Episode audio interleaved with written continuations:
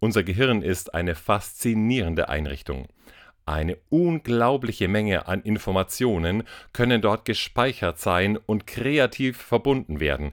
Da kommt noch lange kein Computer mit. Aber es ist auch so eingerichtet, dass wir nur einen Gedanken zu einer Zeit denken können.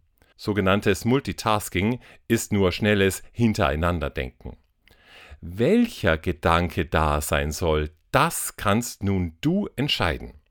Denkst du negativ, wenn du zum Beispiel in Angst oder Zweifel gehst, oder denkst du positiv, wenn du hoffnungsvolle, mutmachende Gedanken im Kopf hast?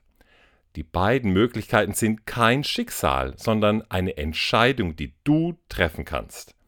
Als Christ glaube ich, dass Gott uns Hoffnung geben will. Gott ist da ziemlich einseitig. Du aber kannst entscheiden, welchen Gedanken du einen Platz in deinem Gehirn geben willst. Also, ich nehme da lieber die Zuversicht.